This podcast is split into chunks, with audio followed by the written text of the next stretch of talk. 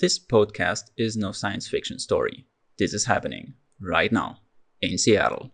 Amazon One enables shoppers to pay with their hand. This does sound a little crazy and spooky, but the system exists, and according to the American retailer, it is proving very successful.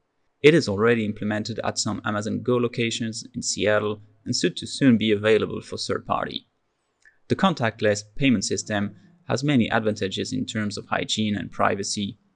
The absence of cameras makes it more respectful of privacy, while palm print provides an equivalent level of security. So where's the trick? Personally, I don't know yet. Replacing cameras is definitely a plus.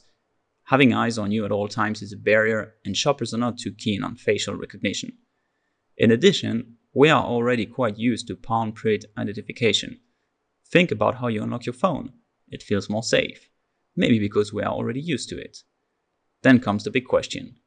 How much information can I store in my hand? Or should I say, Amazon's cloud? Could my driver license be in there? What about ID? And other documents we carry around?